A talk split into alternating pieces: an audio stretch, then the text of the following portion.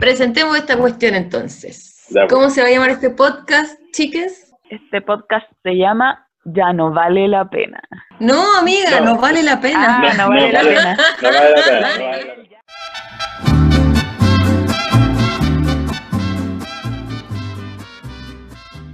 Y ahora sí, qué emoción, ¿cómo están? Caleta de tiempo. Tiempo. Fue tanto tiempo de receso de podcast. Sí, emocionado por lo mismo. Perdí la cuenta un poco de qué tanto tiempo estuvimos sin grabar podcast. Como que el último que grabamos fue como en Año Nuevo, como por esa fecha. Sí, cierto. Sí. O sea, nos tomamos Sí. unas buenas vacaciones. El especial calzón amarillo. Ese fue nuestro último podcast. ¿Verdad? Ujú. Ni siquiera me acuerdo si sabíamos que nos íbamos a tomar las vacaciones o no. Parece que no lo teníamos claro. No, pero estábamos raja. Sí. Sí, es que fue un año duro igual. Una vida. Había que darse un par de meses para aceptar que este año iba a ser igual, yo creo.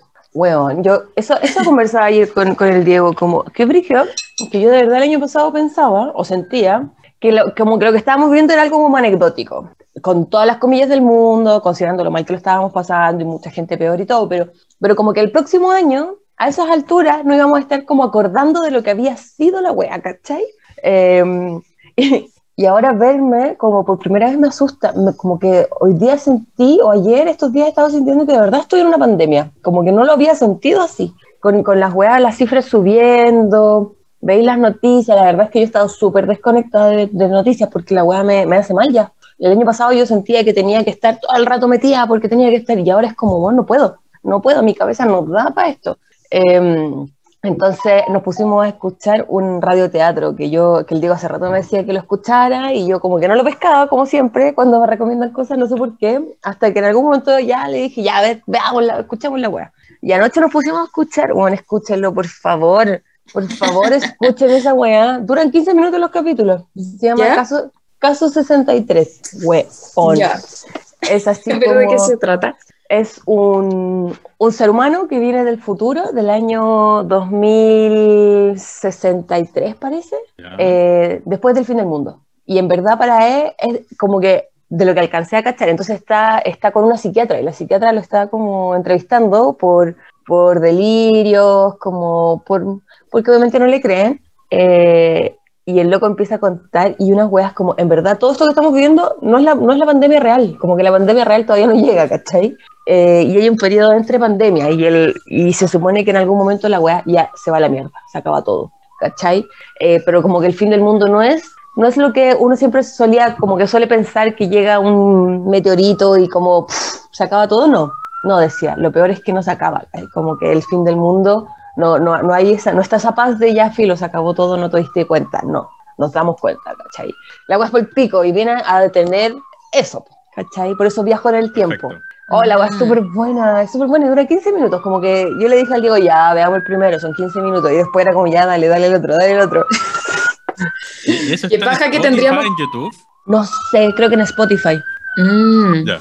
Qué paja que tendríamos como 70, 80 años para el fin del mundo Oh. y oh, Qué mierda, y, y que brigio, que brigio esa weá, que, que claro, el fin del mundo y después te toca vivir la cagada nomás, como que no se acaba, como decía. y senil. Y senil, weón. Y este loco decía que ellos eran la generación, él nació el 23, el 2023, o sea, en dos años más. Y que ellos eran la generación EP, entre pandemias, y que crecieron y como, no sé, dice una weá súper heavy, como, bueno, no, no estoy spoileando porque al final igual esto está dentro de, de todo lo que, lo que, bueno, si alguien no quiere escuchar lo que voy a decirle, que, les, que le adelante, al, que le adelante.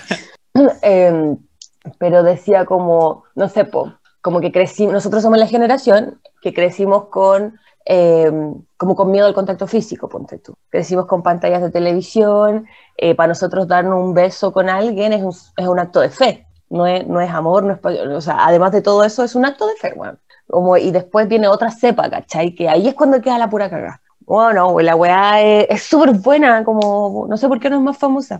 Así que, bueno, es- es- esa, es la- esa es mi introducción al día de hoy, porque como les dije, no estoy viendo mucha noticia, pero me puse a escuchar un, un radioteatro terrible. O- Oye, eh, eh, eh, es que sabéis que yo esta semana también estuve pensando, pensando en algo parecido, porque el año pasado, a esta altura, era así como no, el viernes acaba. No, Sí. el viernes ya no hay más cuarentena. Yo sí, como viernes tras viernes, como hasta julio, y ahí fue que yo asumí que así como ya, esta weá va a durar más. Y, y, y, y en ese sentido, como que ahora ya, ya no siento, porque a mí eso me ponía muy ansioso. Así como ya el viernes, entonces no hago planes. Ya de aquí al viernes, entonces, porque después de eso voy a armar lo que sea que tenga que armar. Y, y claro, hoy día ya, ya hay una rutina más armada, como que algo así como que, que se armó una nueva rutina. Claro. Pero, pero a mí me pasa que, que ahora me siento más cansado. Mm. ¿Cachai? Así como cansado de, de, de- de- de esta onda de, no saber si puedo salir. ¿Cachai? Porque eh, como que se abre la puerta y afuera está el monstruo, Claro. ¿no? Eh, que, que en verdad no- puede estar en cualquier parte, pero no se ve. Eh, entonces como que eso a mí ahora, eh, el año pasado por algún motivo no me inquietaba tanto, ahora sí me están quitando más. Mm. Eh, eh, yo creo que sobre todo porque esta semana leí mucho sobre Brasil. Oh. Y, y en- entre que me da rabia y me inquieta, así como pensar, de hecho el otro día tuve un sueño que, di- discúlpenme si, si mis sueños son como medio genocidas, ¿cachai? Pero so- soñé así como que la ONU, un organismo de ese calibre, decía, ya, puta, Brasil se perdió, bombardeémoslo con Napalm para que se acabe Brasil y se acabe todo, todo lo que está pasando en Brasil. Y, y, era- y- ese era como el debate de las noticias, ¿cachai? Así como, bueno, hace tres días se bombardeó Brasil, ya no existe, ¿qué, onda, ¿qué hacemos como, como humanidad? Ay, la weá, la weá, qué locura, porque de verdad el pensar que esto que estamos viviendo ahora es solo el principio, a mí esa weá angustia. De verdad, como que no sea ya, ya se acabó, ya dos años, dos años. Pero, pero bueno, ¿y si esto es solo el principio? No sabemos, no sabemos qué viene, ¿cachai? Oh, la weá desesperante, estoy. Como que por eso trato de no pensar mucho. pero bueno, Sí, este, este, este caso 63 eh, como que me, me obligó a, a mirar esas weas que al final igual están en dentro tuyo. Si estamos viviendo esto ya hace más de un año, con, con las constantes, y- o sea, para mí ponte tú estar en la casa con todos los privilegios que, que eso implica, como es cómodo, es cómodo estar en la casa. A mí me gusta estar en mi casa, me gusta no tener la obligación de salir, me es cómodo. Pero igual cuando te detenías a pensar en todas las otras cosas, eh, en, en cuánto tiempo más vamos a estar en esto, a mí eso yo creo que me, me asusta. Y bueno, obviamente cuando veis cómo lo está pasando la gente, ¿cachai? Como cuántos muertos, o- que, que, que no es un número nuevamente, eh, más allá de que siempre lo tienen como un número, ¿cuánta gente ha muerto? Bueno, ¿cuántas familias? Encuentro terrible, no sé. No sé, es desesperante un poco. Panchi, ¿iba a decir algo? Eh, ya no me acuerdo qué iba a decir porque estoy un poco en shock. como que hablar de estos temas siempre, siempre me traen a un estado de shock en el que estoy como, como que se me apaga el cerebro porque si sigo pensando en las cosas horribles que están pasando afuera, como que se me hace invivir la vida. Es- Ese es mi constante, como que necesito ir poco a poco, ¿cachai? Entonces de repente veo las noticias y a veces ya me sirven para decir como ya, ok, estamos hasta el pico de los casos, eh, hay que seguir cuidándose, eh, a lo más así como ya, veamos qué tan ineficientes son las medidas del gobierno y qué podemos hacer al respecto como en lo cercano. Porque de verdad como ver así como para afuera y ver como la, la gran como la gran foto de lo que está pasando es súper desolador. Pues. Yo creo que por eso también se explica, pucha, no sé, pues tú Pedro que estáis teniendo esos sueños, ¿cachai? Eh, porque ya da una sensación de que se te escapa de las manos y se te escapa también de la comprensión. Esa es la wea. Eh, como que yo ahora pienso, como que digo, es muy criticable de repente que el gobierno efectivamente siempre llega tarde a todas las medidas, pero yo no sé si podría pensar medidas mejores. Es como Qué bueno que no soy yo en ese lugar como de poder, ¿cachai? Yo creo que lo haría peor, ¿cachai? Entonces, como que siento que ya no, se me va el criterio para todo, ¿cachai? Eh, no sé. Sí, eh, eh, eso yo encuentro muy heavy, como, como que no, también le decía al Diego, no tenemos, no sé, en otras situaciones yo siento que incluso como en la lucha contra el patriarcado tenemos más que hacer que en esta wea. Como, ¿qué es lo que podemos hacer? No soy científica, no estoy investigando una cura para esta wea, ¿cachai? Como, no puedo hacer nada, solo quedarme en mi casa, y eso yo se lo decía el año pasado. Como que la mejor forma de hacer algo es no hacer nada, que es quédate en tu casa, pero hoy día siento que ni siquiera eso sirve. Si la wea ya como que se fue de las manos, ¿cachai? Da lo mismo que yo me quede en mi casa, está la pura cagada. Entonces creo que, oye, el capítulo, ven que siempre, siempre Bueno, no vale la pena, no vale la pena, aquí estamos, bienvenidos de bueno. vuelta, weón. Esperaba, esperaban reírse, se van a deprimir con nosotros. Bienvenidos. Hola, weón, como la mierda. perdón, perdón, queridos auditores. sí. Igual tratamos de... A ver, seguimos acá, estamos a flote, seguimos haciendo nuestras cosas, no estamos riendo de nuestra desgracia, algo es algo. algo es algo. Sí, Eh, yo, no sé. creo que, yo creo que ese es como el tema más fuerte hoy día, porque bueno, como les decía, nuevamente tercera vez en este capítulo que lo digo, pero no estoy viendo casi noticias. Como que siento que el, el- como que me obligué, pero no me di cuenta, ¿cachai? Entonces, claro, está el matinal de fondo, pero estoy toda la mañana entre reuniones, entonces como que está de fondo, algo como que se mueve nomás, eh, y ya cuando estoy muy estresada, pongo alguna película tonta, o no tan tonta como Pitch Perfect, Eh, y, y la puedo poner a repetirse y reproducirse 20 veces porque como que no quiero más información que, que, que me lleve a la desesperanza, weón. Si esa es la weá. Mm. Entonces me, me entero de poco, de repente el Diego me dice, oye, ¿viste esto que pasó con esto? Ah, ya no, si no, no había cachado, puta, no me entero de nada, weón, no me entero de nada, porque además ni Instagram veo, si estoy todo el día full, no, no cacho lo que pasa ni Instagram. No sé si ustedes tienen algo que comentar de, de la actualidad. Sí, o sea, mira, a mí me pasa parecido que a ti. Yo no, no veo noticias porque siento que me bombardean de información que me termina afectando mucho. En- entonces me guío por lo que voy viendo en redes sociales, en especial en Instagram. Y, y esta semana lo que más me asombró o lo que me, me molestó fueron estos eh, como llamados de atención que hizo el gobierno a, a algunos algunas eh, personas que participan de matinales y cosas así. ¿Mm? Eh, sí, abiertamente, son de Julio César Rodríguez. ¿Ya? Eh, el otro día, digámoslo, cuando, no, no recuerdo si fue el miércoles o el jueves, como el día que hubo sobre 9.000 contagiados. Ajá. Y, y él va y, y dice, bueno, esto tiene que ver con las medidas del gobierno, con cómo se han hecho ciertas cosas y qué sé yo. Entonces, él habló de la variante Piñera, que, que esta era la... eh, que, que esta, por eso, y él acu- como que acuñó ese término y, y creo que se hizo fue como fue trending topic, así como que se ocupó mucho en redes sociales. Sí. Eh, y, es- y- y- y ese mismo día en la tarde, eh, al parecer de la oficina de Piñera, lo, lo habrían llamado así como al, como al dueño del canal, así como para que modere y regule la editorial de, de los conductores. ¿Y qué pasó? ¿Qué le dijeron? No, no se sabe qué respuesta le habrán dado, pero ponte tú, la otra semana pasó algo parecido con la red, ¿Ya? y que, que entiendo que el dueño es un tipo que vive en Miami. Eh, y el tipo les dijo que, que, que el- que- que la televisión, la prensa tenía que ver con dar cuenta de la verdad y por lo tanto él no, no estaba de acuerdo con limitar o censurar a la información que se daba en ese sentido, porque no es que hubieran mentido, no es que hubieran dado una información errada, sino que estaban diciendo las cosas como son. Sí, pues. Sí, pues no. Julio. En el, yo, yo siempre en general dejo el, cuando pongo el matinal para trabajar y de fondo, eh, es el Chilevisión en general, y si voy a ver noticias es el Chilevisión, como que me acomodan harta, harto las personas que están ahí como en los rostros, aunque a veces se les escape como una que otra fachedad, eh, dentro de todo igual son bien críticas, como que eso igual me gusta. No lo que esperaríamos, no lo suficiente, pero, pero Julio César tiene esa salida. Yo, lo- yo, a, mí, a mí igual me cae bien, aunque de Sí. repente se le escape la de la delincuencia, como que la delincuencia Sí. y ahí como que me empiezo a enojar, pero, pero en general igual él es... Y, y la gente lo ama, ¿eh? Lo ama caleta. Yo creo que, que puede ser el próximo Felipito, como Julio César, el próximo Felipito. Es que yo creo que, que se, se- como que ha, ha tomado un valor súper positivo o, o una- como una buena llegada a la gente porque la, la da un parele a varios a varias personas eh, de la política, alcaldes, eh, ministros, eh, Sí, no senadores. Entonces eso, eso ha sido algo súper positivo. Y, y por otro lado, no, no sé si cacharon la, la noticia de, de la profe que fue criticada, de hecho está haciendo sumarial al parecer, eh, porque en una, en una clase de historia eh, presen- dio- presentó el caso de Catrillanca. Bueno, no me enteré de nada de este tiempo. Sí, eso fue en un liceo, no, en un colegio, en Concón, que para hablar así como de eh, violación de derechos humanos por parte del. Estado, eh, habló del caso de Catrillanca, para ejemplificar cómo, onda, cómo no se hacen las cosas. Y, Pero no la pueden parecer- sumariar por eso, ¿sí?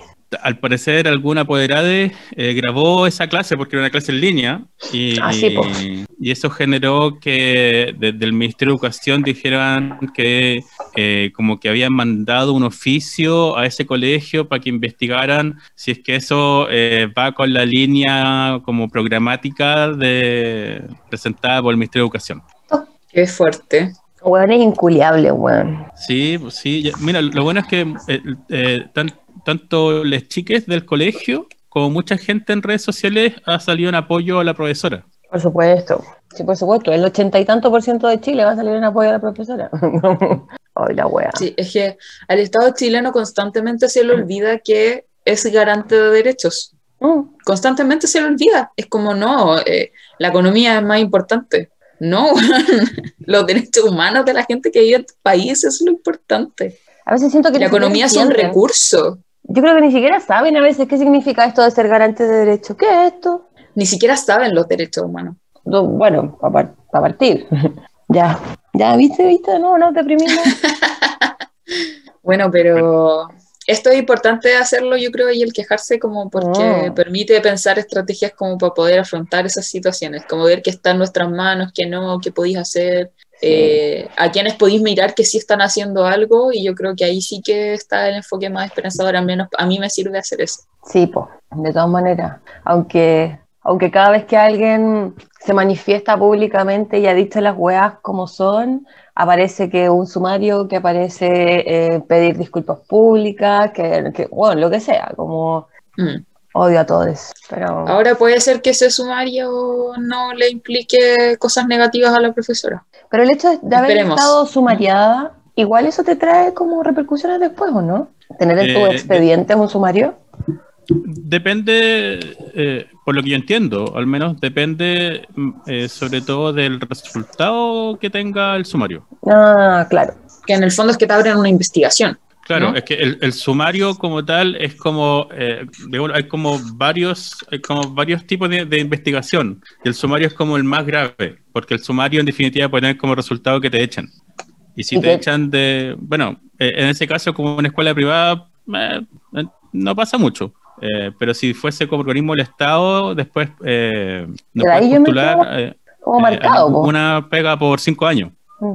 Y de hecho, después, para poder postular una pega, tienes que eh, como pedir algo así, como un- una amnistía al presidente de la República o a la presidenta. Así, así. ¿Te cachai tener que pedirle permiso a Piñera para poder trabajar? No. Prefiero no hacerlo. No, no, no. Prefiero no hacerlo. Me cambio de rubro ya. que tantos igual no reconocen la vocación de los educadores. güey. verdad, es verdad. La manzana de histórica. Oye. ¿y qué, ¿y qué me ha pasado en este tiempo? Eh, así como el, el- el dato, eh, como, no sé, un poquito más positivo, por así decirlo. Eh, no sé si cacharon a, a- este niño, eh, Tommy 11, el youtuber. ¿No? Un, un- un chico, si no recuerdo, tiene como, no recuerdo si 10 o 11 años, que sufre de un cáncer cerebral así heavy y que su sueño era tener un millón de suscriptores en YouTube. Ah, ¿ya? Entonces el, el niño, ponte tú hace, no sé si hace dos semanas, de repente un poco menos, eh, abrió el canal de YouTube y dijo que estaba enfermo y que su sueño de, de la vida era tener un millón de suscriptores en YouTube. Y se hizo una campaña, así como otros youtubers avisando que lo siguieran para que pudiera cumplir su sueño. Y ponte tú, al tercer o cuarto día logró la meta y, y subió un video con confeti, celebrando con su familia. Qué ¿Podéis lindo. ganar, podéis ganar plata, pues? Con Sí, esa pues. cantidad de, de suscriptores ya tenéis plata de YouTube. Yo, yo lo sigo, yo lo sigo de hecho. Y ahí pasa, pasa el nombre para No. seguirlo, pues. Tommy 11, con I latina. Tommy 11. Tommy Así 11. nomás, con Ya, números. pues. Sí, Ya, pues le vamos a seguir. sí, tiene un par de videitos ya subidos, pero así como de, de él hablando, contando chistes. Ujú. ¿Y tiene Qué 11? ternura. Sí. ¿Tiene 11 años? Creo, no estoy seguro, pero creo 10, 11 años, no más que eso. Ya, chiquito. Cumplió, cumplió el sueño. Sí, lo cumplió. Voy a ver, voy a, voy a, voy a ver si subo algún sueño Un a millón, las de, a ver si se me cumple. un millón de suscriptores, caleta, en todo caso. Escaleta, Es mucho, es mucha gente. escaleta, caleta. Qué bacán. Bueno, Cómo se mueven las redes sociales, igual es. Sí, sí. sí. Sí, yo, yo de verdad que me doy cuenta que soy una señora en las redes sociales. Como que eh, traté de luchar con él, contra eso, me di cuenta que no lo logré, pero no veo historias. Siempre la gente me dice, pero no viste mi historia. Bueno, no veo historias, no veo historias, como no está dentro de mi chip. No, yo, yo acepto, soy seco para ver historias de Instagram, soy seco, así como que, onda, si pudiera, oja- vería todas las historias de Belinia de Instagram. Eh, Hoy día sigo tanta gente que no, no puedo. pero, pero es como, como esa idea de. Y se va a caleta mucho tiempo en el día viendo Sí, eso. por eso no lo hago, porque no tengo ese tiempo. Como que me, me, me daría mucha culpa pensar que no estoy haciendo otra cosa que podría ser más productiva en mi vida. Entonces, hay días enteros que paso sin meterme a Instagram, nada, Perfecto. semanas. Entonces, por eso no me entero tampoco las noticias, ¿cachai? Como, igual yo sé que, que tengo que empezar a enterarme como de cosas, pero creo que han sido como alguna, una- unas buenas semanas de no, no, necesito como des- desintoxicarme, bueno. Yo creo que es como esa la sensación. Así que después pongo películas tontas. Está bien igual, o sea, porque a mí me pasa que igual veo mucha story como para desconectar el cerebro, como después de haber estado mucho tiempo pensando y sosteniendo la, la concentración, etcétera, ya ver stories es como el momento de... Es como ver Pitch Perfect.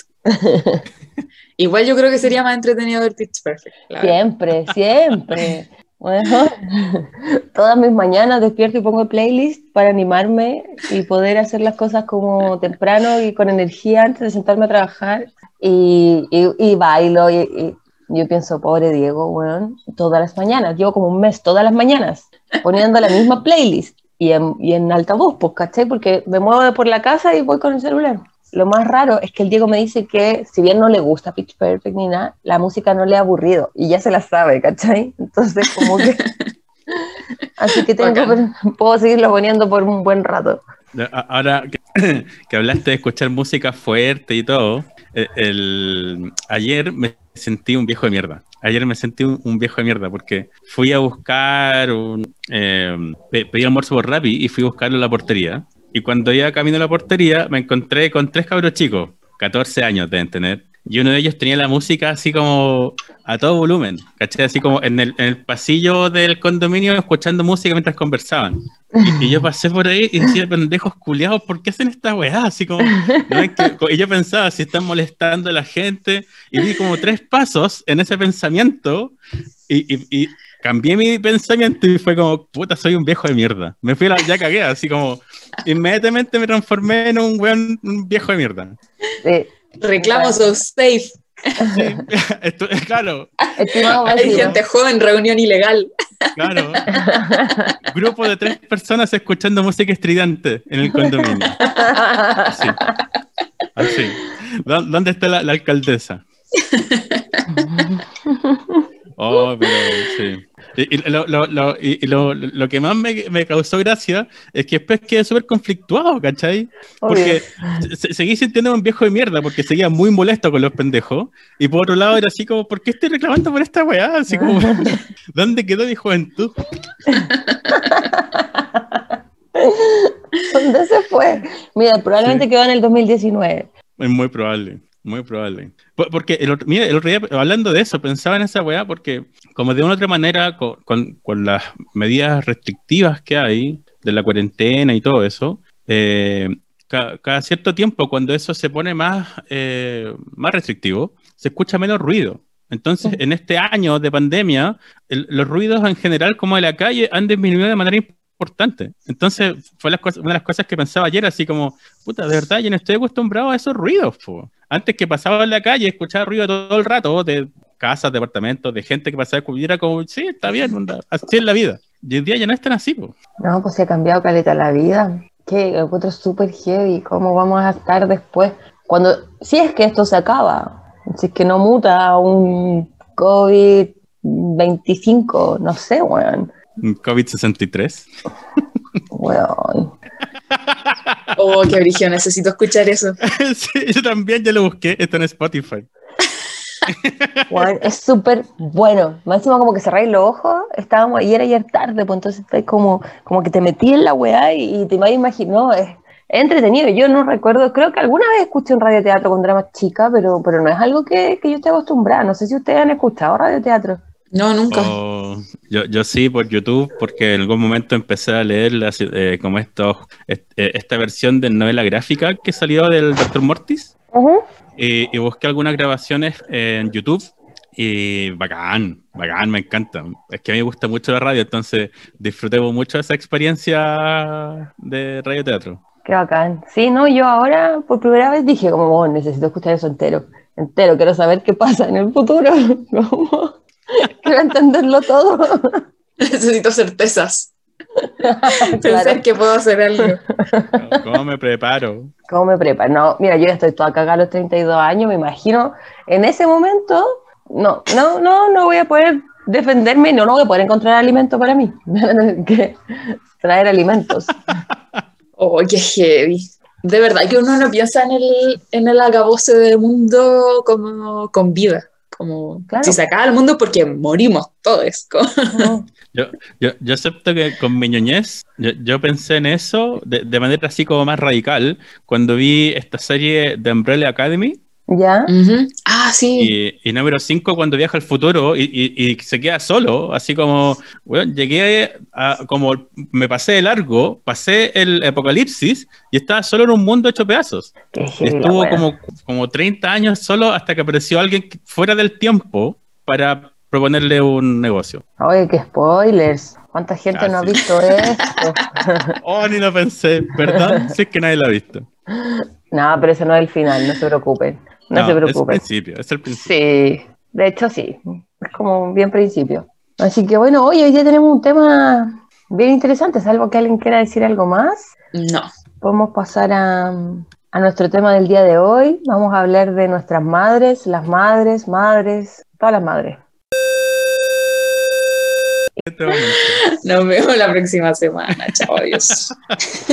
Bueno, después del susto de pensar que no se nos había grabado nada de lo que habíamos hablado, ahora podemos retomar porque encontré la carpeta de mierda donde sí, efectivamente estamos, está la grabación. Así que bueno. Nos ha vuelto el alma al cuerpo. Sí, no, yo iba a tirar el computador por la ventana, vence la mierda.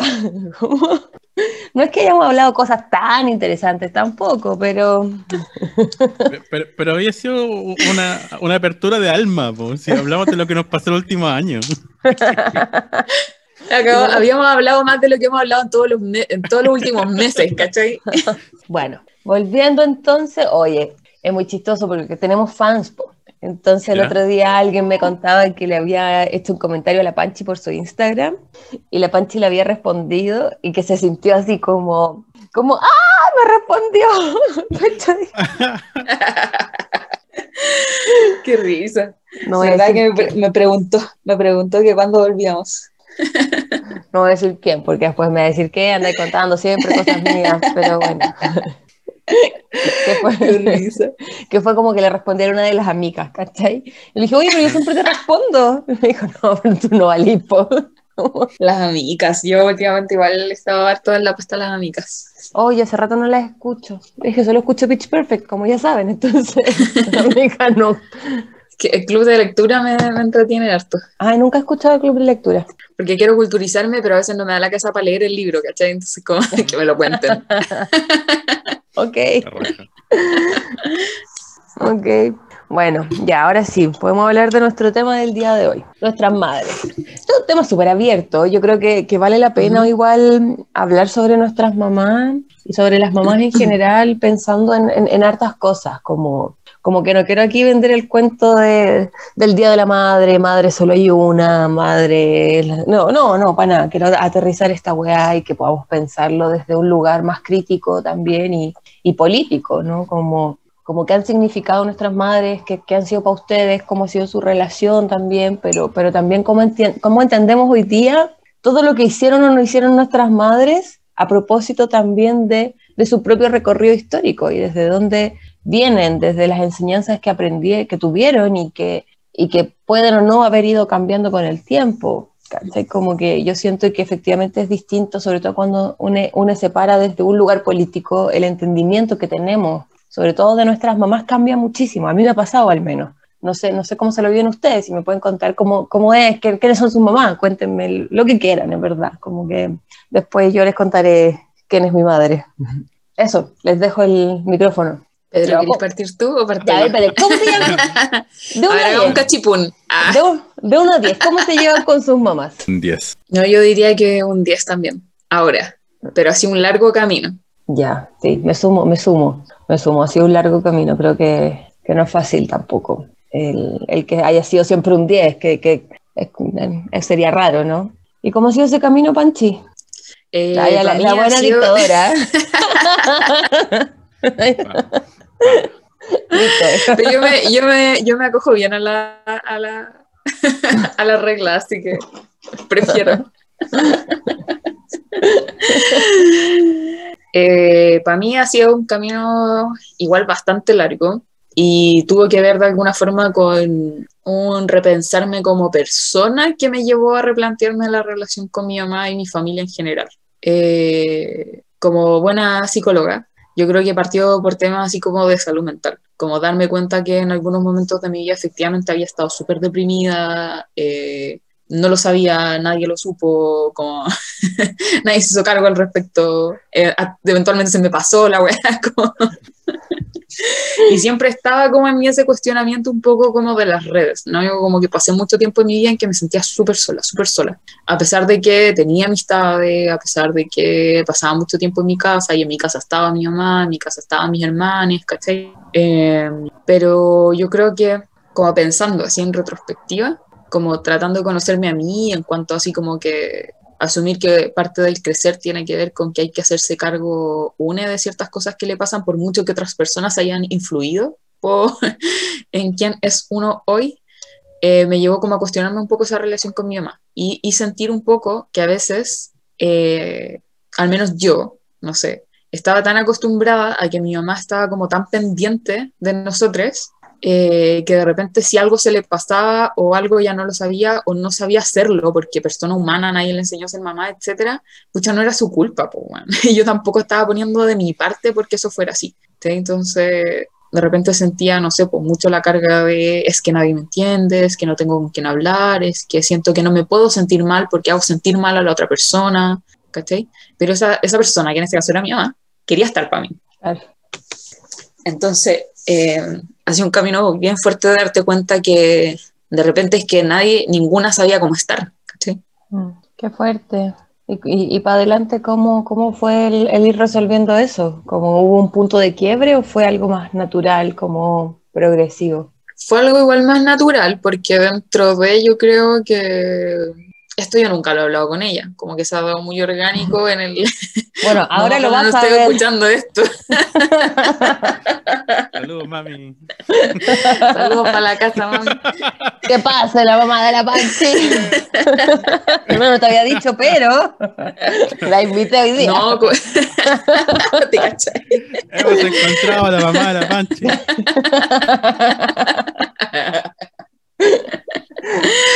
Oh, sería palo. Ojalá nunca escuche esto. Eh, no, fue muy cuático porque yo creo que como que yo hice ese, ese trabajo como por mi lado y yo empecé como, o no sé qué habrá hecho ella, ¿cachai? Como de más que ella también tuvo su, su crecimiento personal por su lado, ¿cachai? Por eso digo, nunca lo hemos hablado, pero yo siento que al menos yo me abrí más y entonces yo me empecé a atrever, como atrever a comunicarme más y eso hizo que la relación como que eh, creciera mucho. Bacán. Además de también como tomar distancia, como que yo sé que en algún momento obvio que le da lío, pero, pero para mí fue como necesario al menos tomar distancia para poder volver a relacionarme con ella como desde otro lado, ¿cachai? No desde la pendeja que espera que la mamá se haga cargo de las cosas que le pasan, ¿cachai? Sino como una persona adulta que quiere compartir su vida nomás, ¿cachai? Claro. ¿De qué edad estamos hablando? Ah, bien vieja, pues si yo llegué tarde a todo, ¿cachai?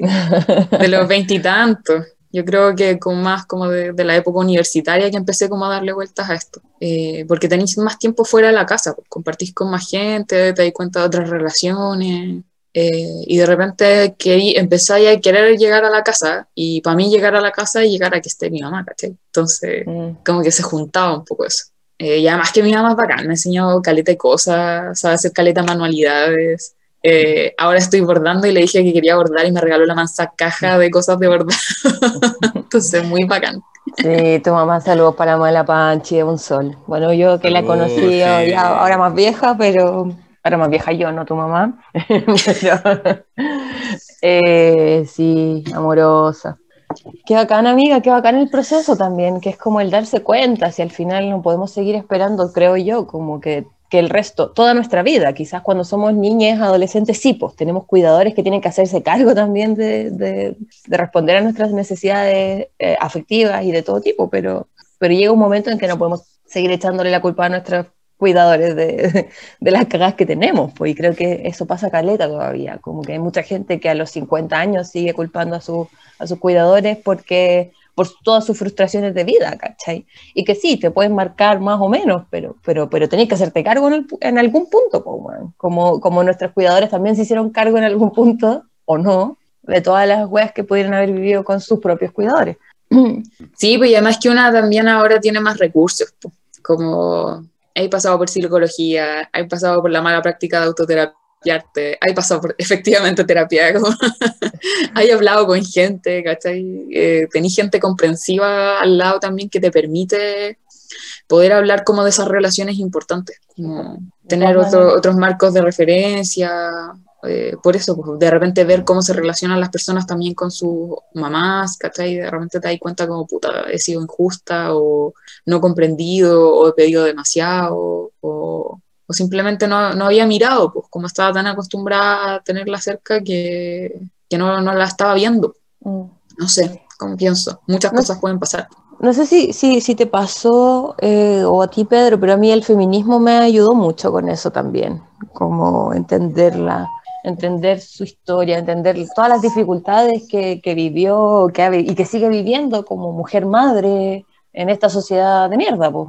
Entonces, creo que, que- eso también te, te ayuda a, a darle un vuelco y, y- mirar desde otro lugar. O sea, a mí me pasó mucho eso. Eh, a, a mí me pasó, o sea, sí, pe- pero eso fue ya ahora más, más viejo. Eh, pero, pero como el- ese primer acercamiento que yo tuve a, a- a como ese comprender mucho más a mi mamá eh, fue una vez que ya fui papá, como yo fui Mm. papá más, más mucho más cabro. eh, me, me, me hizo como vivir mucho e- ese, ese- como esa cercanía con mi mamá de otra manera. Y, y, y- y, bueno, y, en ese sentido como, como un poquito lo, lo, lo que yo viví con mi mamá siendo- antes de ser papá. ¿Cachai? Porque claro, en mi adolescencia también, eh, después con el tiempo, como contaba la Panchi, me pasó que me di cuenta que estuve deprimido, eh, que también se me pasó medio solo, eh, y, y también como, como mucho esa, esa preocupación por como, co- cómo poder eh, decir que me sentía mal o, dar cuenta de eso sin que la otra persona, en este caso mi mamá, se sintiera que estaba haciendo mal las cosas, que ella estaba haciendo mal. Y, en ese momento, muy adolescente, eh, yo me, eh, como que me caía mal mi mamá. En, eso, en esos momentos, ¿no? Porque, porque era así como, puta, si te estoy explicando lo que me pasa, eh, mi, mi mamá eh, es una persona muy amorosa, pero al mismo tiempo muy práctica. Entonces, siempre llegaba mucho a, a- como a, a estas resoluciones, así como, bueno, si, si, si no se puede solucionar, no es un problema. Tenéis que como saber llevar eso. Claro, báncatelo. Claro. Eh, entonces, en estos momentos me, me me- conflictúa mucho la relación con mi mamá. De- después ya más, más grande, eh, en especial porque mi, mamá, que, que nunca ha sido una persona de muchas palabras en ese sentido, se esfuerza por hacerlo, pero no logra mucho. Pero, pero sí tiene una, una gracia que, de repente todos tenemos con, con nuestras madres o nuestras cuidadoras, pero que, que cuando yo me siento muy mal, eh, yo sé que si llego a mi mamá o, o- y ella me dice todo va a estar bien, eh, esa frase me, calma. Pero, pero eh, eh, con, con su tono, con su forma, porque esa es como la frase de mi mamá, ¿cachai? No es, como, no, no es como que cualquiera te lo diga, tiene que ser No. tu mamá. Sí, sí, lo- y, y- y lo tengo, y- pero, pero tiene ese efecto que, que es mejor que un clonazepam, ¿cachai? Así como que me, me regula inmediatamente. Eh, pero, pero que tiene que ver como con esa, con esa forma que, tiene mi mamá de, mantener la calma y, de llevar las cosas, de encontrar soluciones, como eh, entonces, por así decirlo, como muy, muy desde mi experiencia, yo sé que algo se va a arreglar. Y, y, eh, y- que claro, eh, tú, que, que son cosas que en el momento eh, cuando, cuando era más chico, yo, yo no, no tenía esa conciencia, pero claro, cu- cuando, cuando en la casa no, no está, no, no, estaba bueno el, el- tema económico o, cuando había algunos problemas en ese, en ese aspecto, mi, mi mamá siempre se la arreglaba para generar eh, el plato de comida, para que tuviéramos una once, para que estuviéramos bien en definitiva. Y yo como era el más chico, yo nunca me di cuenta de eso. Yo, yo cachaba que mi mamá iba y, y- y ma- armaba un, un pastel de fideos del almuerzo del día anterior, ¿cachai? Y, y que eso era economía doméstica, ¿cachai? Porque no había más comida para preparar, po. Entonces, a- a- que a mí personalmente me encantaba y, que, claro, hoy día cuando lo hablaba con, con ella o con, o con mis hermanas y hermanos, eh, me, me cuentan así como, no, puta, fue justo cuando había problemas de plata, entonces la, la mamá se preocupaba de racionar. Eh, entonces, como, como, como esa, eh, eh, esa, esa, yo creo que por eso el todo va a estar bien de mi mamá me, me regla. Eh, y, y- y hoy día, hoy día me pasa mucho eh, como querer devolverle ese, ese todo va a estar bien. Porque ho- hoy día, como digámoslo, entre la pandemia y entre que, claro, desde que me independicé, que ya no vivo con ella, qué sé yo, pero cada vez que la veo, la veo más abuelita, la veo más cansada, la, la- veo que le duele mal el cuerpo, eh, que, que de cierta manera ya le importa menos algunas cosas que antes le importaban más. Y, y así como que ahora a mí me dan ganas de cuidarla. Entiendo. Y, y- y es brigio porque eh, la, la- la pandemia eh, ha dificultado eso. Eh, claro, yo, yo igual en ese sentido me, me- me tranquiliza que, que está con mis hermanas y mi hermana está súper atenta de todas maneras. Pero, pero eh, como que yo pienso en eso de, de poder estar disponible para ella como ella lo estuvo para mí. A, a pesar de que muchas veces nunca le achuntó a lo que yo quería de ella. pero, pero, pero- pero que ciertamente no se trata de, de- de sacar cuentas, sino se trata de, de- de- de- de- de- de poder disfrutar la relación con ella. Porque más allá de las diferencias, más allá, digámoslo, de los disgustos, los- de los desencuentros, eh, yo siempre he sentido que he disfrutado mucho la relación con mi mamá. Qué bacán. Qué lindo el poder llegar a un momento de decir eso. Y que ya no sea como, puta, esta señora, vieja de mierda. Yo me acuerdo, adolescente, vieja culia, cerrada la puerta, vieja culia, lo decía como, como apretando los puños, súper adolescente. Estoy hablando, no sé, de 12 años. Cuando le decía, me tienen encerrada, esto es una cárcel. porque porque en- vivíamos en un condominio en esa época y, la, y a mí no me ponían horario. Y un día cacharon que a mi amiga sí le ponían horario. Entonces fue Perfecto. como, parece que, parece que tenemos que poner horario. Entonces me, me pusieron horario hasta las 11 de la noche. Y para mí esa wea era como, y, y yo me acuerdo estar parada en su pieza, como enfrente de su, mientras estaba viendo tele, y pararme adelante de la tele y decirle, estoy en una cárcel, como me quiero ir de aquí, esto es una prisión. Eh, y bueno, hoy día yo entiendo, o sea, igual 11 de la noche era súper tarde, como yo no dejaría a mi hija a esa hora, ni cagando, ¿cachai? Como donde mis ojos te vean, no sé. Pero sí, qué bonito. Yo creo que, que un poco eso que les decía, al final el, el ir creciendo también nos para en un lugar distinto y la relación va cambiando. Si, si efectivamente, claro, muchas veces la gente dice, tu mamá no puede ser tu amiga, pero yo creo que a esta edad mi mamá sí es mi amiga, ¿cachai? Hoy día nosotras somos amigas y creo que, que es una de las mejores amigas que podría tener, ¿cachai? Que ella también ha hecho su, su proceso de crecimiento. Yo creo que mi, mi mamá debe ser la persona más inteligente que he conocido. Como yo el otro día se lo dije. Y fue, ahí fue cuando dije quiero hacer este, quiero, quiero que hablemos de nuestras madres, porque mi mamá también viene con esta idea muy patriarcal, ¿no? Como, como que la inteligencia es un tipo de inteligencia, ¿no es cierto? Entonces, en mi familia, mi papá y mi hermano, que son mentes científicas, son mentes que, que piensan en física y cuántica y weas que yo ni siquiera entiendo, ¿cachai? Entonces, desde ahí yo crecí también un poco sintiendo que era la, la simpática, la responsable, y mi mamá siempre, toda su vida hasta ahora, em, siempre sintió que ella era, que, que mi papá y mi hermano eran los inteligentes, los brillantes, más que los inteligentes, y que ella era más inteligente que el promedio, pero, pero no una persona brillante, ¿cachai? Porque no tenía esta como capacidad científica, matemática que, se espera sea la inteligencia como dominante. Y el otro día tuve una conversación súper profunda con ella, donde le, mostré todo lo inteligente que era, cómo sacaba adelante un montón de situaciones de vida, eh, de, incluso de la empresa familiar, de las que ha tomado sin tener conocimientos previos y ha resuelto los problemas, ¿cachai? Y que al final tiene esa capacidad de resolver, de aprender, de, de cambiar en la vida eh, y, y, en eso hay un montón de cosas, ¿cachai? Y la, y la logré, que logré hacer que entendiera lo inteligente que era y que probablemente era más brillante incluso que mi papá, que mi hermano y que todos los científicos juntos, ¿cachai? Eh, y ahí ella me decía que, bueno, después de decir, me parece que me voy a separar de tu papá porque me enamoré por su inteligencia y ahora soy, me doy cuenta que soy más brillante. Eh, como, como también ella me decía lo, lo que, que me impresionó, como que ella sentía que en, en, su vida había aprendido más de nosotros con mi hermano que de lo que aprendió con su papá y mamá toda su vida, ¿cachai?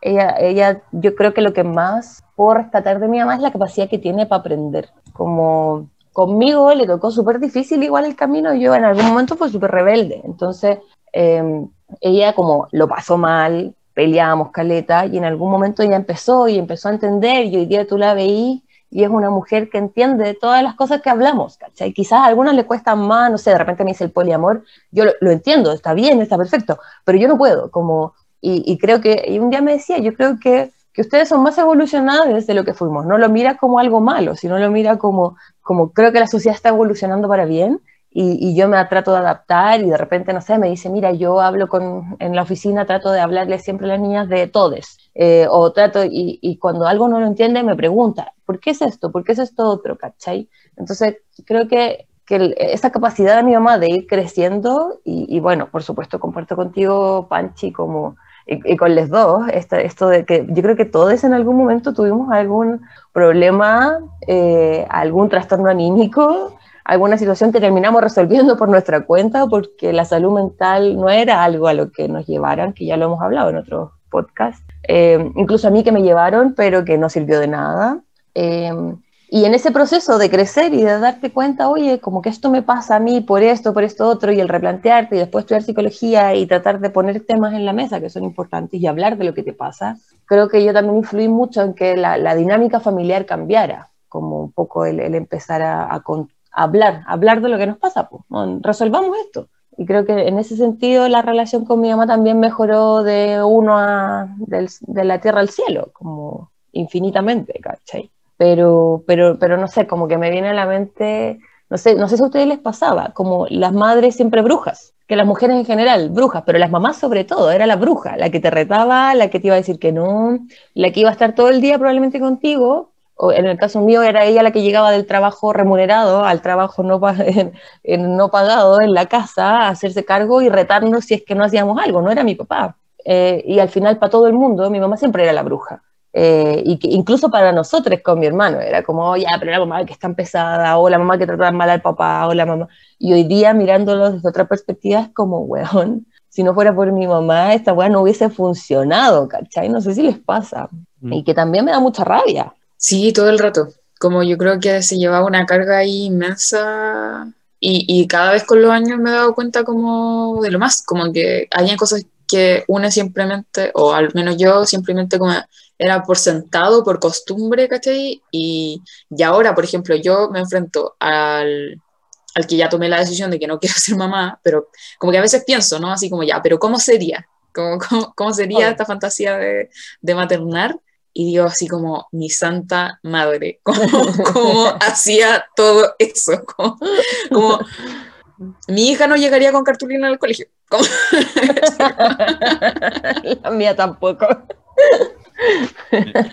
Mira, yo, yo, yo, pienso en eso mismo porque, claro, yo, yo tengo el Pepe, me encanta ser papá, me encanta el Pepe y todo, pero mi mamá éramos cuatro, éramos cuatro en la casa, ¿cachai? Y, y, como te decía, o sea, nos alimentaba a los cuatro, nos llevaba al colegio, los, los estudios posteriores a los cuatro. Eh, mis hermanas, digámoslo, ellas con sus conflictos con mis papás, mi hermano y yo con los conflictos y que mi mamá era quien resolvía todo, porque claro, sabíamos que el momento en que aparecía esa figura así como no, háblalo con el papá, el, el, el cuadrado con mi mamá y decía que no nomás, ¿cachai?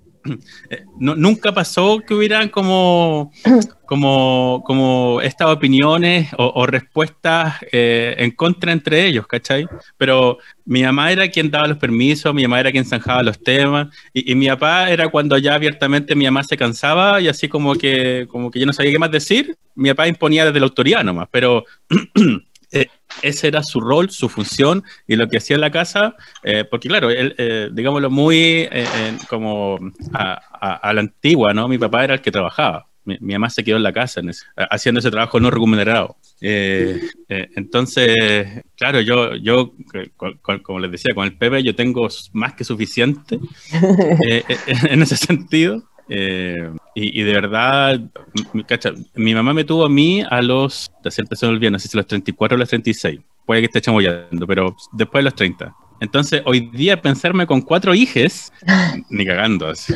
No, No, no, o sea, no, no, no, no, no, no, podría, no, no sabría cómo. ¿por dónde? Es que yo también pienso, es demasiado. ¿Cómo chucha lo hacían? ¿Cómo Mm. chucha? Y sin quejarse, weón, sin quejarse. A mí eso es lo que me da más rabia. Porque no tenían permitido y, y- y lo tenían súper también encarnado. No era una cosa que conscientemente dijeran no está permitido quejarme. Así es nomás, esto es lo que toca, no me puedo quejar porque el otro saco wea que tengo de marido, perdón papá, eh, no, no es capaz de eh, hacerse cargo de las mismas weas que me hago yo cargo, ¿cachai? Co- Siendo que mi papá igual hacía bastantes cosas de, de- de- de las labores domésticas, aún así la diferencia es marcada, ¿no? Como que aún así la diferencia, la, la- la que, la que al final, la que dirige el, el- el- todo el cuento, como que ya, tú, tú andas a hacer esto porque yo te dije, pero si a mí no se me ocurre que tú tenés que, o que tenemos que comer esto o lo otro, o que hay que almorzar, como que en verdad, chao nomás, po.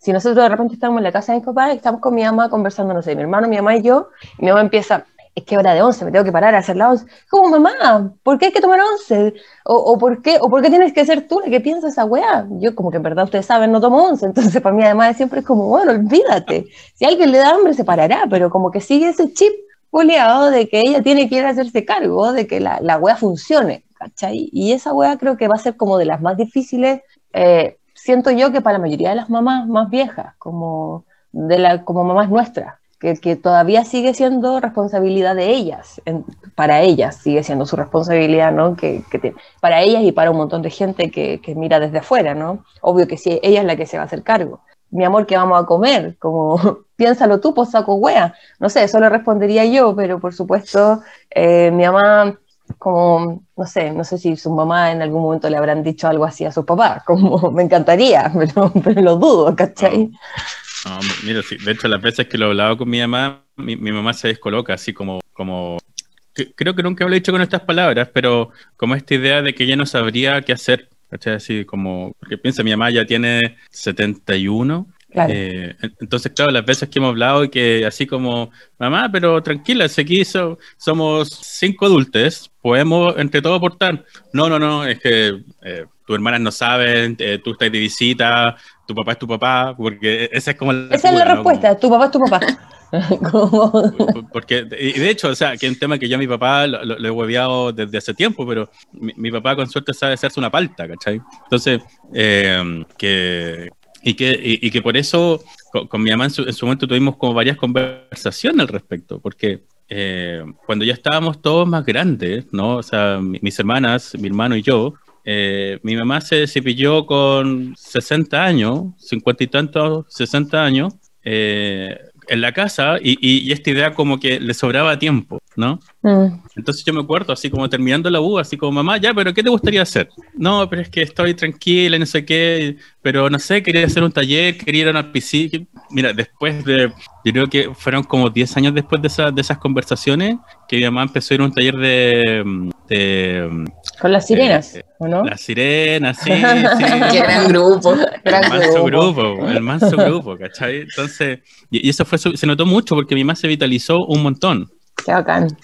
Pero entonces se pregunté a mí, como por ese lado, yo, yo veo una como un rescate y una ganada enorme para mi mamá por, ella misma, ¿cachai? Así como, eh, y que al principio fue tema, ¿cachai? Así como que nos avisaba a todos, así como, oigan, recuerden que yo tengo piscina, por si tienen algo, llámenme después de tal hora o antes de... y mamá, anda tranquila, haz haz- anda a pasarlo bien, somos aquí todos adultos y tenemos que saber arreglárnoslas. Eh, Pero, piensa que yo, yo tenía más de 25, es decir, Un viejo. Eh, que es viejo, po, o sea, mi- mi- mis hermanos, ¿cachai? Así de sobre 40, ¿cachai? O sea, a- así como, mamá, por favor, haz, haz lo tuyo, ¿cachai? Sí, yo, yo creo que eso mismo que, que le pasa a tu mamá eh, sigue, eh, sigue siendo norma para la mayoría de, de- de nuestras madres, ¿no? como de, de distintas maneras, ¿cachai? Y mi mamá sigue y, a pesar de que tratamos de que no sea así, igual ocurre, que ella nos termina resolviendo la vida a todos, incluyendo al Diego, ¿cachai? Que no es ni su hijo, pero como que al final mi mamá corre todo el día entre el trabajo remunerado y el resolvernos cachos a nosotros, ¿cachai? Entre su, su- sus hijas que tienen sus propios problemas y obvio que yo me imagino que la labor de, de cuidador, de cuidadores, no termina, bueno, nunca, como en verdad nunca, nunca. Van a estar preocupadas toda la vida de cualquier weá, weón. Si el día de mañana tenemos un problema de adicción, ah, el día de mañana. Sí. Literal, el día de mañana.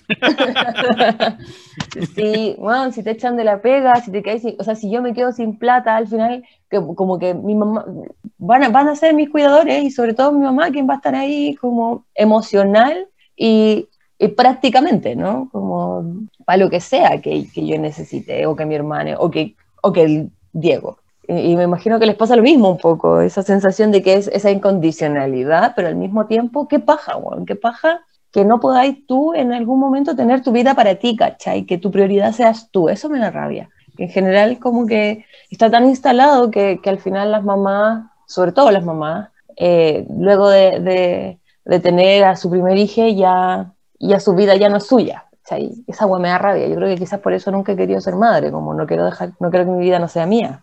Eh, pero me, me molesta, me molesta profundamente. Y no, y no sé cómo revertirlo, como que más allá de las conversaciones que tenga yo con mi mamá y que, y que a ella le entren súper al hueso. Y el otro día, como a propósito del feminismo, creo que les conté a ustedes. Y mi mamá dijo, ya, y ahora, mi papá le dijo a mi mamá, ahora esto va a salir en el podcast. Y sí, va a salir en el podcast. Es que mi mamá decía que eh, cada vez mientras más abría los ojos, sobre todo como con el feminismo y todo eso, más le desagradaban los hombres, ¿cachai? Como, como que de verdad ya encontraba que eran unos ahueonados nomás y privilegiados de alguna manera. Entonces, como conversábamos, pues casi que en una eventual nueva vida, o si es que se volviera el tiempo atrás, o si ella naciera de nuevo, o si mi papá ya no existiera, como, eh, como que yo me lo imagino perfecto en una relación con una mujer, ¿cachai? Eh, o, con más, pero, pero como que siento que tampoco se cierra nada y eso me gusta caleta. Más allá de que diga, bueno, pero sexualmente no me atraen las mujeres, tampoco es algo que cierre, como eh, eso jamás pasaría, ¿cachai?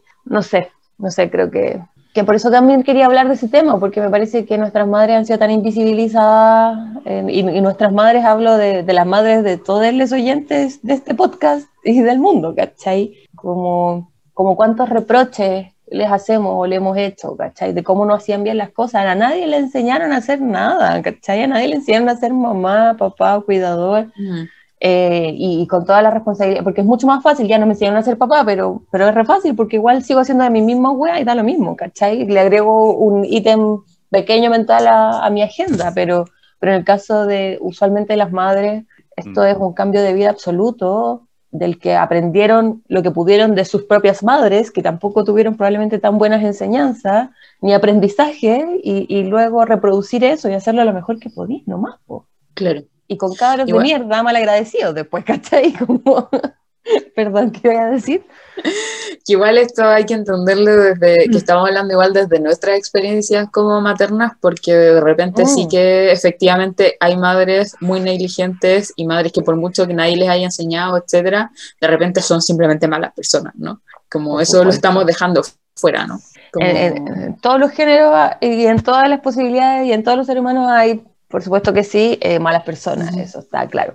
Pero también creo que cuando, que ese límite está súper delicado, lo que decís tú, efectivamente hay malas personas, pero efectivamente también hay un castigo social mayor a una madre negligente. Y que esa negligencia puede tener que ver con un montón de factores que se escapan ya de sus posibilidades, eh, como bueno, situaciones económicas, situaciones de, de maltrato, de violencia en, en, la misma casa. Entonces, es como apenitas podéis tú sobrevivir a la vida y, y, y, resistir la vida y tener que hacerte cargo de, de otras personas, veo súper, súper como probable caer en negligencia. Entonces, hmm. Como que sí. ese, ese, ese, cuestionamiento yo he escuchado, y que se escucha mucho, como no, es que es culpa de la mamá culpa de la mamá que los niños no sepan leer.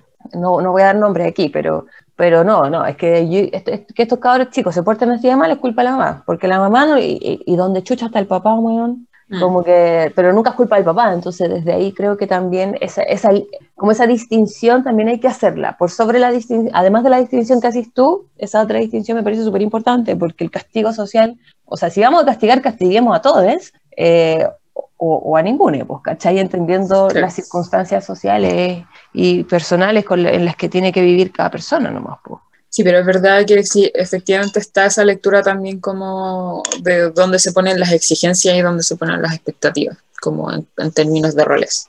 Que es importante marcarlo también, sí. Totalmente, totalmente. Como decían ustedes, hay una moralidad distinta, ¿no? Como, cómo se evalúa, cómo se habla de eso, como las acciones que se toman, es súper distinto. Sí, sí, pues. Y ahí te, te topas y que de repente, como cuando uno, une habla de, del machismo, eh, como, como traspasa todo, ¿no? Eh, y, de pronto aparece alguien diciéndote, oye, pero no, porque cuando yo quise quedarme con mi cabro chico, yo papá, hombre papá, quise quedar, hombre cis, papá, perdón, quise quedarme con... Eh, como quise pelear la custodia de mi, de mi hija, igual se le dejaron a la mamá. Entonces, ¿de qué hablamos de machismo? Pues esto es como eh, casi que embrismo. Y es como, no, weón, eso también es culpa del mismo puto patriarcado que asume que la mujer va a tener que hacerse cargo y que somos las más capacitadas y las responsables finales al, eh, como de, de, hacernos cargo de, de una El cría. maternal, ¿no? Claro. No, y, y por otro lado también de repente de cómo eso se traduce como en la realidad, ¿no? Porque de repente efectivamente la madre tiene un mayor peso porque, claro, no solo es que esté la expectativa de que la madre se haga cargo, sino que lo más probable es que efectivamente durante todos los años que ya llevan como de más paternidad, se ha hecho más cargo, por tanto tiene un vínculo más fuerte, tiene un rol más participativo en la crianza, y, y, de alguna forma como ya no, no, no podéis verlo desde una justicia así como de poner en igual condición a, al papá y a la mamá en el juicio cuando hay una relación que, que no, no, es la misma. Claro. Entonces efectivamente ahí tiende a inclinarse la balanza, porque culturalmente se ha inclinado así desde las expectativas, desde los roles como efectivos en la práctica, ¿no? Pero eso, claro, ya estamos puro teorizando, no estamos en un juicio ni, ni nadie está ahí siendo peleada por sus padres. Aquí en el podcast. Ah, y antes que se vaya, que, que me, quede, me viene dando vuelta hace un rato, que mi, mi mamá se llama Ana Marianela. ¿Ya? Siempre me gustó mucho su nombre. Es bonito pero, porque pero pensé le, que iba a decir Ana María. No, Ana Marianela. Qué lindo. Qué bonito. Mi mamá se, se llama... Nelly. Mi mamá se llama Jazmín y le dicen Has o mamita, como yo le digo. Mi mamita. Mamita. ¿Y la tuya? Mi mamá se llama Lidia, con B corta, porque había, eh, mi abuelita eligió su nombre de un calendario y nunca tu siempre tuvieron la duda si efectivamente eh, ¿Existía ese nombre en ese entonces o estaba mal escrito en ese calendario? Porque, porque, el país al menos, por ejemplo, es con B larga, ¿cachai? Y claro. cuando uno conoce, generalmente son con OD o B larga, y mi, mi mamá es con B corta. Es muy chistoso Ay. porque siempre hay que hacer esas precisiones cuando yo digo el nombre completo de mi mamá, es como Lidia con B corta, Jofre con J y acento en la E. Porque nunca escriben bien su nombre. No, y... por supuesto que no. Mi mamá se llama Jazmín de Los Ángeles. Y la gente siempre le dice, la gente que no la conoce, como Yasmín. No se llama Yasmín, ese es con Y, ese es con J. Solo quería hacer esa aclaración. Sí, pero es un mundo eso de la maternidad. Y me, me quedé pensando, Pedro, lo que decías, como tu mamá que avisaba que iba a estar como ocupada. Mi mamá Sí. también hace lo mismo. Así como, voy a ir a regar mis plantitas atrás, no voy a estar con el celular para cualquier cosa que sepan que voy a estar.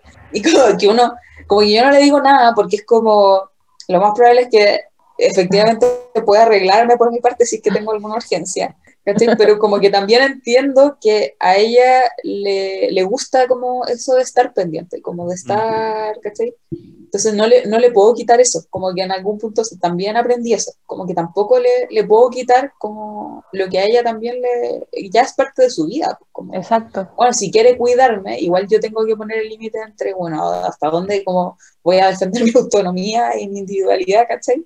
Pero hay weas que como ya no, como que no vale pelear solo por pelear y porque ella tenga su vida aparte de la mía, porque ella quiere participar, pues, ¿cachai? Como Sí, po. activamente. De todas Entonces- maneras. Yo creo que el... Ay, mi, mi mamá, mi mamá no, no hace eso. Yo creo que porque igual mi mamá, mi mamá es bien joven, pues. Mi mamá tiene 52, no sé cómo... Pero eh, es solo, solo para reírme de ella, pero ella en algún momento iba al gimnasio, ¿ya? Entonces en su estado de WhatsApp, yo estoy hablando hace cuatro años atrás, esta- estado de WhatsApp, estoy en el gimnasio. Y hasta el día de hoy tú te metías en su WhatsApp y siempre está en el gimnasio. Lo que es muy chistoso porque no va al gimnasio hace como cuatro años. Y la gente debe pensar que mi mamá es súper deportista. Super fit. Sí, pero, pero no sé, por eso, como, como en el caso de mi mamá, el, haberse encontrado con una hija de muy chica, que, siempre era como más rebelde a la hora de pensar las cosas, eh, disidente, después, después vegetariana, después vegana, como que, como que yo creo que la pobre, to- to- todas las estructuras con las que creció, más encima como atea, eh, como que todas las weas con las que creció, las weas no en un mal sentido, eh, de repente como que su hija se las iba rompiendo, entonces para ella era súper difícil adaptarse, habiendo eh, estudiado en colegio de monja, además, ¿cachai? Mi mamá era súper polla, eh, y hoy día es una persona, yo diría que atea, eh, como mucho más revolucionaria, como el otro día, así como, ya, ya la he escuchado como dos veces, ¿y cómo no quieren que quememos todo, weón? y como... Eso es mamá hoy día, ¿cachai? Que, que se ha pegado un crecimiento cuático a partir de lo que va absorbiendo de afuera. Yo creo que eso es como lo que más, de verdad, lo que más valoro de ella en ese sentido. Porque yo no sé si hubiese podido con tanto, con, con un hijo que al final me rompiera tanto, ¿cachai? Como toda mi estructura. Pero, Igual es diferente, yo creo, porque efectivamente, claro, a nosotros nos rompería mucho la estructura como eh, eso, pero en ese entonces no rompía ninguna estructura, pues era como parte de lo que se asumía, se quería, se deseaba, como, y, y muchas veces era vivido como, como ese desafío personal de lo que tú querías, ¿no? Como ahora lo que nosotros nos sacrificamos por el trabajo, es probable que nuestra mamá se sacrificara por la crianza, ¿cachai? Como- claro, claro. y, era, y en base a, a que era un deseo propio, a que era un proyecto propio, yo creo que no era vivido con un sufrimiento como, por ejemplo, yo me lo viviría maternando hoy, ¿cachai? Uf, Porque es algo todas que yo maneras, no quiero para mi vida y sería horrible vivirlo, ¿cachai? de todas maneras. Eh, que Pero- y siempre digo, igual lo asumiría y probablemente sería una más, lo más decente y buena posible, pero, pero sería un choque horrible, ¿cachai? Eh, voy a hacer todo lo posible porque eso no pasa. Eh, pero no sé. Igual yo pienso así como, que de nuevo digo así como, ojalá mi mamá no esté escuchando esto, pero si algún día lo escuchara, como, como igual ese, ese lo siento, como no era contra ti, romper Mm. todo lo que tú querías para mí, ¿cachai? Como, Mm, eh, a mí igual me, ha dado darle esas noticias terribles a mi mamá, pues yo me acuerdo a los 17 diciéndole a mi mamá así como, "No, yo nunca me voy a casar, institución podría, ¿cachai? Así como, y, y teniendo en cuenta que efectivamente es algo que ella sí eligió para sí y, y con todo el amor etcétera, era como, yo creo que efectivamente le era difícil a mi mamá al menos comprender que no era una cosa contra ella y contra lo que ella había elegido, sino que tenía que ver con, con lo que yo quiero para mi vida para adelante. Eh. Y de hecho yo creo que el, el último choque horrible y, y- y la pena más horrible que le di fue efectivamente como decirle que me quería operar y que no quería ser mamá. Me acuerdo, y eso igual fue hace poco, además, dentro de tu historia Sí, vital. po. súper poco, sí. Sí, y yo creo que igual ya como que se ha reconciliado con eso, pero yo sé que para ella le provocó un dolor súper grande. Eh, pero no era contra ella, ¿cachai? O sea, no, no una cosa contra la maternidad, se trata como del, del plan que yo quiero para mi vida. ¿no? Igual es bacán tener hermanes, porque Algunos, probablemente, ojalá quizás le dé nietes.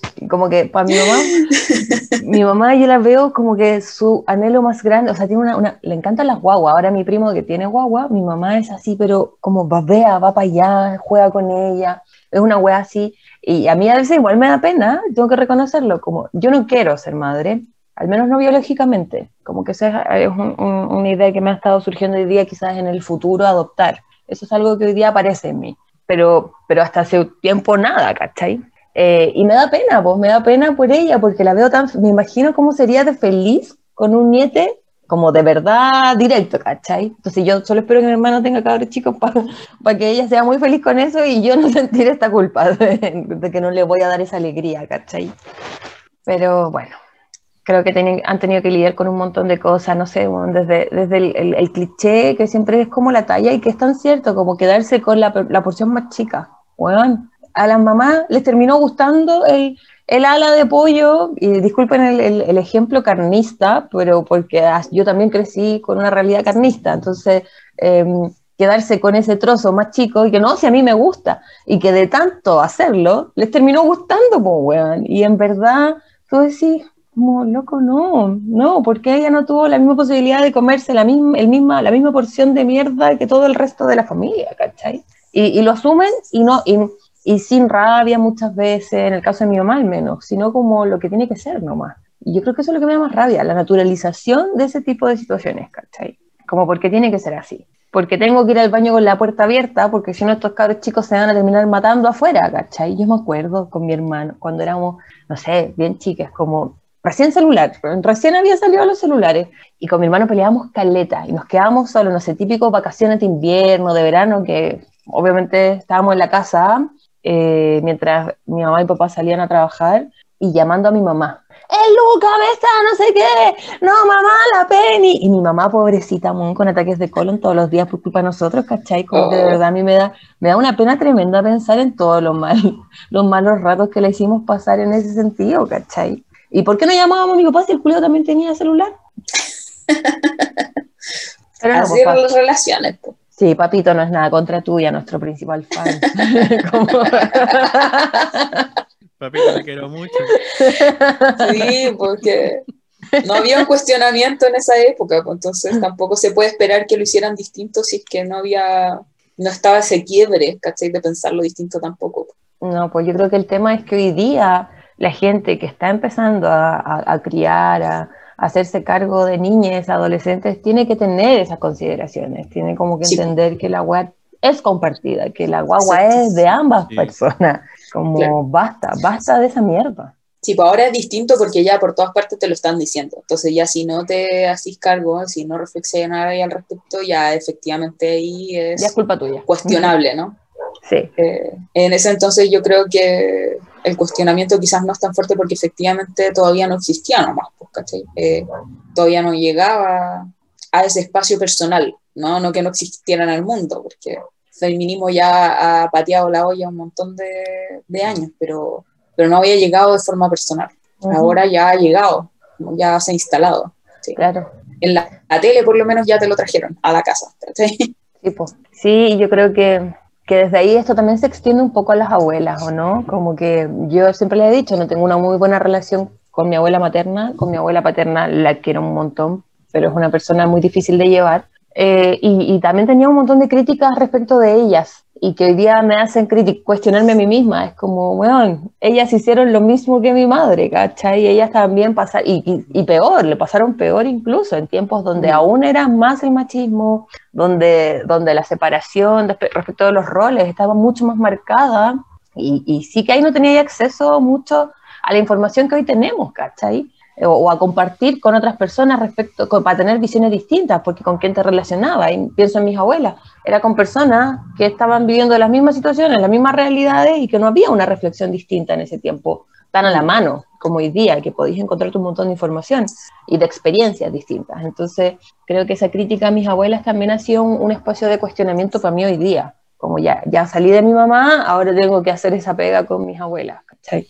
Sí. Y, y- y mira, o sea, en ese mismo sentido, como en, en los bueno, de- desde siempre, ¿no? Pero en los últimos años, con todas estas conversaciones que he tenido con mi mamá, De, de hecho, la- yo le dije que el último regalo que le, eh, que, que le he pensado es que quiero escribirle sus, su- sus memorias. Entonces quiero entrevistarla así como con una grabadora y que revisemos toda su historia para escribir eso, para dejar un registro de eso. Hermoso. Y, pero que, que digamos, lo- eh, considerando igual todas estas condiciones materiales, sociohistóricas, en las que ella eh, se fue construyendo como mujer, se fue construyendo como mamá, eh, una cuestión que a mí siempre me, me- me sorprende mucho de ella es que eh, como que la veo, le gusta este tema como de cuidar, eh, ni cagando me atrevo a decir que algo natural, pe- pero que ciertamente en ese transcurso de su historia vital, ella se fue encontrando con estas formas y estas prácticas que es como cu- cuando llega el Pepe a la casa, ¿cachai? O cuando llegan mi- mis sobrinos, weón, eh, casi que a mi mamá se le quitan los dolores, ¿cachai? Casi que mi mamá tenía la energía que no tenía hace 20 minutos. eh, y, eh, me, me genera una suerte entre admiración y, y- y sorpresa, ¿cachai? Porque, o sea, sí, a mí me encanta ser el papá del Pepe, pero no tengo esa misma sensación con todos los cabros chicos. Claro. Eh, y, y mi mamá, de verdad, así como eh, amistades, familiares, parientes llegan con sus hijos, y mi mamá es así con todos, ¿cachai? O sea, eh, y me, co- co- como te digo, así como que, que siempre me, me ha hecho pensar mucho esa, no, sé, como, como esa idea así como, como porque lo hemos, lo hemos conversado y, y- ciertamente para ella es como demuestra el cariño, ¿cachai? Y, y que mi abuela eh, materna era alguien, como les conté alguna vez, que, que ella siempre pre- preparaba comida de más por si alguien necesitaba comida, daba lo mismo quien fuera, ¿cachai? O sea, si era una- un, un indigente o si era quien fuera. Y, y mi mamá siempre tenía esa idea, así como, como que de cuidar y, y poder eh, como ofrecer esa ayuda eh, eh, es como su meta, así. Claro, entiendo. Y, y- y que eso es algo que, que, que, que, que la admiro caleta, que la respeto caleta y, y que como persona la encuentro muy valorable. Tipo, qué heavy, qué heavy, cuántas cosas habrán vivido que no nos enteramos. Me parece súper lindo eso que vaya a hacer, como el res- el rescate de memoria de, de la historia de tu mamá. Eh, weón, como que, como que se lo merecen, weón. Sí, siento que, siento que, que la, la retribución para el otro lado, yo, yo siempre me he sentido, me siento al debe con mi mamá, weón. Como no, no, no podría llegar a- como a devolverle todo lo que ha hecho por, por nosotros, ¿cachai? Y creo que en general puede ser algo común el, el- el sentirnos así, o, o por lo menos cuestionémoslo, ¿cachai? Como cuántas de verdad lo que estamos valorando hemos agradecido de, de- de todo lo que han hecho por nosotros, ¿cachai? o lo que no han hecho y no han podido hacer también, como cuánto les ha costado y cuánto les puede haber dolido no haber podido hacer lo que se supone o lo que hubiesen querido hacer. Sí. A mí me sirvió mucho, creo que, como les decía, es- es- las conversaciones creo que son tan importantes, yo creo que siempre lo saco a colación, pero yo creo que conversar con las en, en nuestras relaciones interpersonales, cualquiera que sea, con, con nuestros vínculos, pero, pero con nuestras madres, el mismo ejercicio de sentarnos a conversar de qué te está pasando.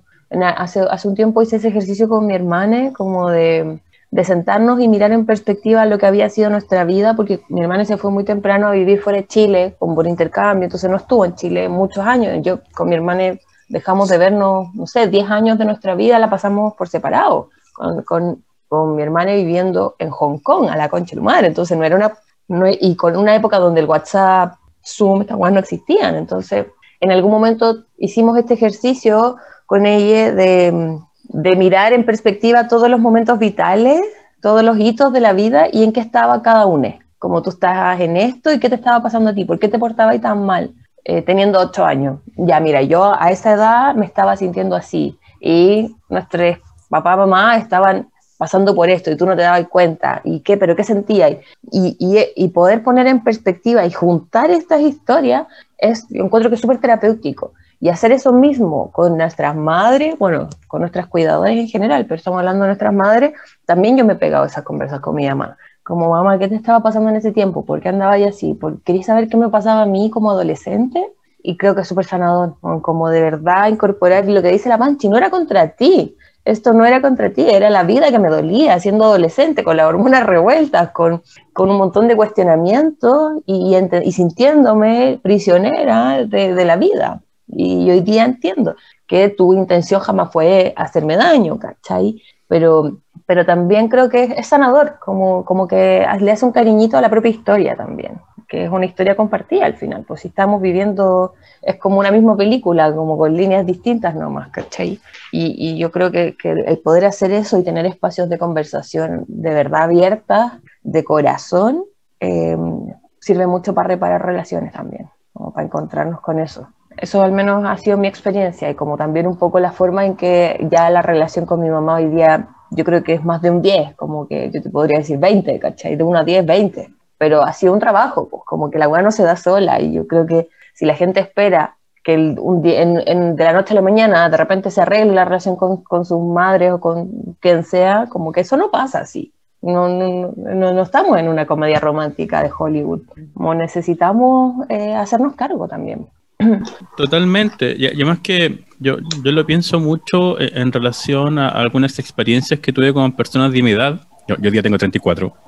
Eh, como, como esta idea de que, oye, pero si, si tú ya estás grande, ¿por, ¿por, qué vais tanto a ver a, tu, a tus viejos? ¿cachai? Y, y, yo así como, pero ¿qué tiene que ver una cosa con la otra? De hecho, hoy día estoy en ese momento en que yo decido que quiero ir a verles, porque les extraño, porque quiero cuidarles, porque quiero hacerles cariño, y, y eso tiene que ver, yo creo, con lo que tú estabas diciendo, ¿no? Porque eh, eh, el, el, poder mejorar, reforzar, revitalizar, el, el poder tener una relación con, con, nuestras madres, depende de UNE también.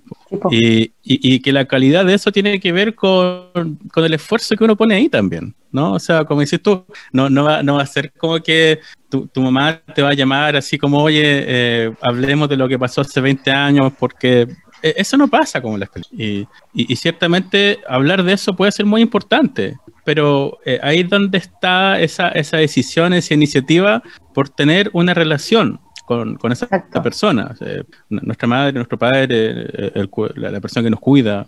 Eh, sobre todo porque más allá de, digamos, de, de ese vínculo, eh, que es algo que se decide, ¿no? El querer tener esa relación, que no se dé por sentado. Mm, sí, es verdad, que no se dé por sentado, es que las relaciones nunca deberían darse por sentadas. Y yo creo que es, justo ahí, y, y usualmente con, con, las personas más cercanas solemos dar más por sentado y, y, cuidar menos muchas veces, no intencionalmente, pero, pero creo que es necesario. Y también pasa, sí, yo creo que eso es importante como, como rescatar, que en estas conversaciones yo me he encontrado con mi mamá con mucha culpa, de darse cuenta cosas que ella hizo, comillas, mal, sin, sin haberlo querido, tratando de hacer lo mejor que pudo y haberse equivocado, ¿no? Eh, y también ahí está nuestra responsabilidad como, ok, está bien, te equivocaste, pero no tenías cómo saberlo, hiciste lo mejor que pudiste desde el amor, eh, cuando ese sea el caso, por supuesto. Eh, y hoy día yo no, no, vengo aquí a culparte, porque tampoco se trata de eso, de echar culpas, como se trata de, de cómo construimos una relación con todo esto que aprendimos en este recorrido que hicimos de manera conjunta eh, y a veces sin darnos cuenta de lo que estaba viviendo la otra parte, ¿cachai? Y yo creo que por ahí va un poco. Comparto totalmente contigo y, y, personalmente hoy día a mí me pasa que entre la edad que tiene mi mamá, que ya pasó los 70, y ahora en especial con la pandemia, que puta, siento que estoy en contra del tiempo. Mm.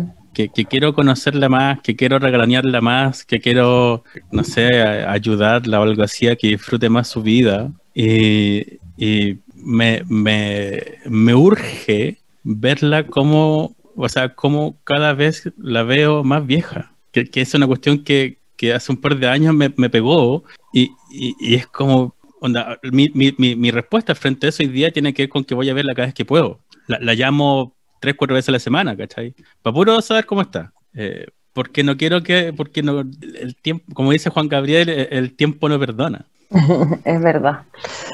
Es tan verdad, weón. Es tan verdad como que, como hoy es el día, ¿no? como no esperar, no esperar si, si estáis escuchando esto, tu persona humana que esté escuchando esto y, y como, como, ¿por qué seguir esperando? ¿Cachai? Para poder empezar a, a, construir algo distinto. Y que no quiere decir que, que, que en, en, ese momento entonces vamos a tener las conversaciones o las acciones que sea que tomemos y listo, ya ahora tenemos una relación increíble, ¿no? Es un proceso, pero en algún momento ese proceso ojalá parta, porque podéis llegar a los 80 años y se puede morir tu mamá, se puede, como puedes llegar a la vejez máxima, a la adultez mayor máxima y, igual, onda, nunca te hiciste cargo de esto y, y qué triste también, pues, no sé, creo que, que puede ser, si es que lo quieres, porque también yo creo, Mm. y, y esto es también súper importante, como creo yo, siempre lo he dicho, como yo creo que la sangre no tira, y quizás tu experiencia no fue la misma, no, no sentiste ningún tipo de amor, de contención, ni siquiera de intención, y quizás no querías hacer,